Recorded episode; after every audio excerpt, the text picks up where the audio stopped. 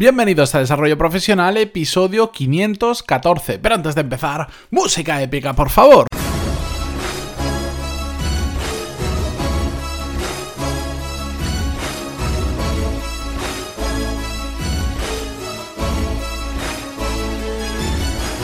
Muy buenos días a todos y bienvenidos a Desarrollo Profesional, el podcast donde hablamos sobre todas las técnicas, habilidades, estrategias y trucos necesarios para mejorar cada día en nuestro trabajo. En el episodio de hoy vamos a responder a dos preguntas sobre exceso de trabajo y cómo controlarlo. La primera de ellas nos la envía a Alejandro y dice así, hola Matías, bueno, después me escribe diferentes cosas que no voy a mencionar aquí en el podcast porque hace referencia a su empresa y tal, pero bueno, a la parte importante que es a la que vamos a ver hoy, dice, otro tema del que te quería preguntar es que es uno que me está afectando bastante en mi día a día. La empresa en la que trabajo está creciendo mucho en cuanto a volumen o carga de trabajo, pero no tanto en cuanto a personal. Lo entiendo porque sé que quieren crecer pero sin hacer locuras y contratar a gente que puede que después no sea necesaria. Pero la consecuencia de eso es que todos tenemos demasiado trabajo y los que tenemos un puesto de manager aún más. Al principio lo veía como un reto e incluso me gusta ese ritmo frenético, pero ahora mismo ya no me gusta tanto porque me voy siempre con preocupación a casa. Siempre le estoy dando vueltas a lo que tengo que hacer mañana o esa semana y ni siquiera puedo dormir bien. Esto hace que esté que no esté descansado y que empiece mal cada día, pero no sé qué hacer para frenar esas preocupaciones cuando llego a casa. Por lo que te por lo que has contado alguna vez, tú también has pasado por algo similar y me preguntaba si tienes algún consejo o similar que puedas ayudarme. Muchas gracias por todo lo que aportas en el podcast y los cursos y un fuerte abrazo.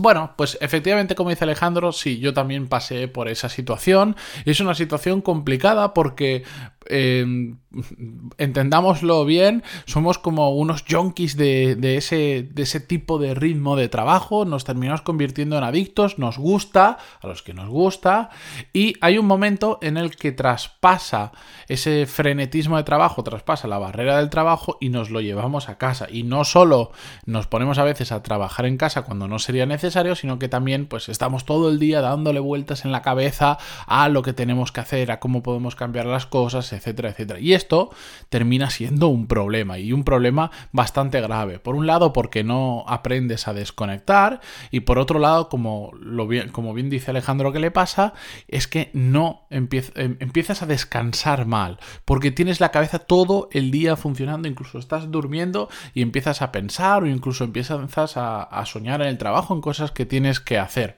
Esto Frenarlo no es nada fácil, pero se puede frenar. Lo único que tenemos que aprender es cada vez que empezamos a tener fuera del trabajo un pensamiento sobre el trabajo, mm, parar nuestra cabeza y decir, no, no puedo pensar sobre esto, no puedo pensar sobre esto. Y si no, no lo podemos sacar de la cabeza, simplemente escribirlo en nuestra agenda, en una hoja de papel, donde sea, pero quitarlo de nuestra cabeza.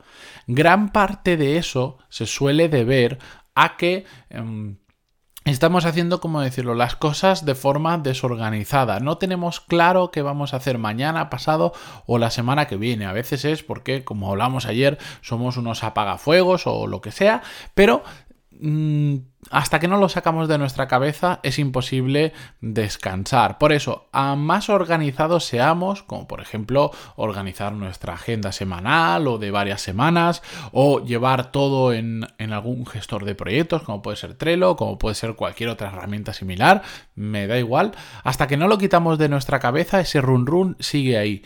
Yo en mi caso en particular lo que hacía, además de que, bueno, yo ya me apuntaba todo en el calendario, lo tenía todo muy organizado, aún así a veces era inevitable. Cuando me surgían cosas así, simplemente me paraba cinco minutos y me ponía a escribirlo. Me autoenviaba un email, pero me lo sacaba de la cabeza y me ponía mañana a pensar sobre esto. De esa forma que es muy tonta y que podríamos decir sería como un placebo para nuestra cabeza, como sabéis cuando te dan una, una pastilla que realmente es de azúcar, pero tú crees que está haciendo algo y solo por creer que está haciendo algo resulta que ya no te duele eso que te dolía. Bueno, pues exactamente lo mismo. Para mí esos emails de decir mañana piensa sobre esto era exactamente igual. Era plasmarlo en algún sitio y quitarlo de mi cabeza. Que realmente si yo quisiera podría estar en mi cabeza, pero me acostumbré a hacerlo así, entonces cada vez que pasaba algo así, yo ya sabía que lo escribía y al día siguiente mi bandeja de entrada ya lo tenía mm, claro que era algo que tenía que pensar, que tenía que darle vueltas o lo que sea, porque si no, termina siendo un adicto al trabajo, pero un adicto al trabajo sobre todo para mal, porque terminas desconectando de la realidad, eh, no hay frontera entre el trabajo y la vida personal, que en ocasiones está bien, pero en ocasiones, en otras ocasiones puede ser bastante perjudicial, así que eso te recomendaría Alejandro sobre todo quitarte las cosas de la cabeza, ser muy organizado, que la organización nos permita que tengamos muy claro qué es lo siguiente que tenemos que hacer y qué es lo siguiente que no tenemos que hacer, no nos olvidemos de eso, y vaciar nuestra cabeza de preocupaciones. La siguiente pregunta nos la envía Isabel y dice, hola de nuevo, siento escribirte tantas veces, pero como tú nos animas a ello en el podcast, yo abuso, jeje. Esta vez te escribo para contarte algo bueno y algo malo. Lo bueno es que desde que te descubrí y empecé a aprender contigo sobre productividad he mejorado mucho y ya no soy un desastre como antes. Incluso un jefe me ha felicitado en varias ocasiones por la porque la mejora es visible. Me he aventurado incluso a darle algún consejo a mis compañeros de trabajo, además de recomendarle tus cursos. Bueno, pues muchas gracias Isabel, sigo leyendo. Esa es la parte buena. La mala es que desde que veo que soy capaz de hacer tanto más que antes y como tú dices, hacia los objetivos de la empresa, me siento mal al dejar de trabajar. Siempre creo que podría hacer un poco más porque me veo capaz, pero esto hace que a veces me vaya dos y tres horas después de mi final de jornada. Y claro, esto a veces me lleva a no poder hacer nada más entre semana. Con esto no me quiero quejar porque soy yo quien lo provoco y mis jefes no me obligan a nada, aunque sí están encantados como es lógico. Pero lo que quería pedir, lo que te quería pedir, algún consejo para no sentirme mal si me voy a una hora, aunque haya hecho todo lo que todo lo que tenía que hacer o más Gracias por tu respuesta. Un saludo desde los alrededores de Madrid. Qué misterioso.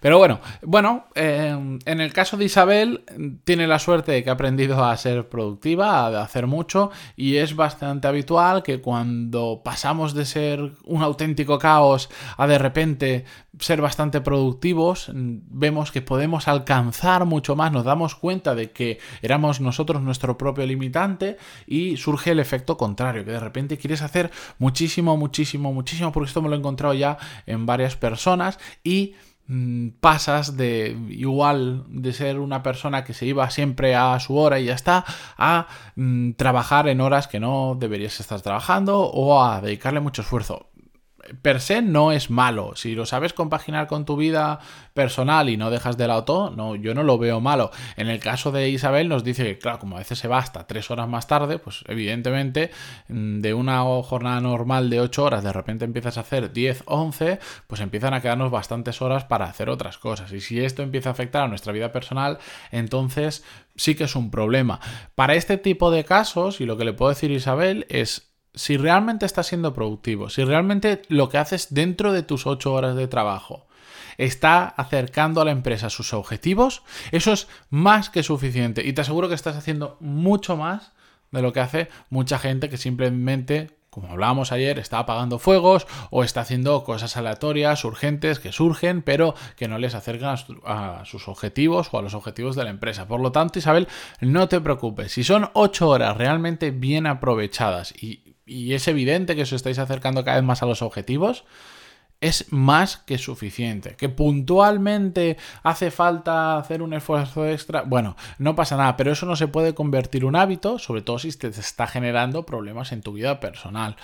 Mm, no hay que de repente darlo todo y dejarlo todo, no, porque al final eso eh, va a hacer que te termines quemando y todo lo productiva que eres ahora, dejes de serlo dentro de un tiempo, porque cuando te quemas, cuando llevas un tiempo trabajando 10, 11 o 12 horas al día, mm, tu cuerpo no aguanta, tu mente no aguanta y hay un día que eh, la desconectas, haces puff y empiezan los problemas. Así que es mejor ir. No es lento, es que ya estás haciendo tu jornada laboral bien hecha. Es mejor ser constante en eso y seguir siendo muy productivo durante esas ocho horas que intentar abarcar más si eso te está generando problemas. Así que espero que estos dos consejos que hemos extraído de las dos preguntas os hagan repensar un poco si vosotros también tenéis carga de trabajo. Me imagino que sí, porque de hecho estamos en un ciclo económico que las empresas parece que empiezan a funcionar bastante mejor y como en el caso anterior, bueno, crecen pero mm, con cautela porque sabemos lo que puede venir dentro de unos años y eso hace que al final todos nos carguemos un poquito más de trabajo por si no teníamos poco y empiece el exceso. Así que ya sabéis, si tenéis alguna pregunta sobre esta, sobre este tema me suelen llegar bastantes, a pesar de que no he hablado mucho de ello en el podcast, más adelante lo haré, no os preocupéis, pero si tenéis vosotros también una pregunta, vuestro caso, o queréis compartir conmigo vuestra historia o cualquier cosa, ya lo sabéis que podéis hacerlo en pantaloni.es barra contactar, que hoy no sé qué me pasa, como estoy un poco afónico, me trabo al hablar, pero bueno, ya lo sabéis más que de sobra dónde me podéis encontrar y también sabéis más que de sobra que os agradezco no solo que estéis al otro lado, sino también pues vuestras valoraciones de 5 estrellas en iTunes y vuestros me gusta y comentarios en iVoox. Muchísimas gracias de verdad y nos vemos mañana, nos escuchamos mañana con un nuevo episodio. Adiós.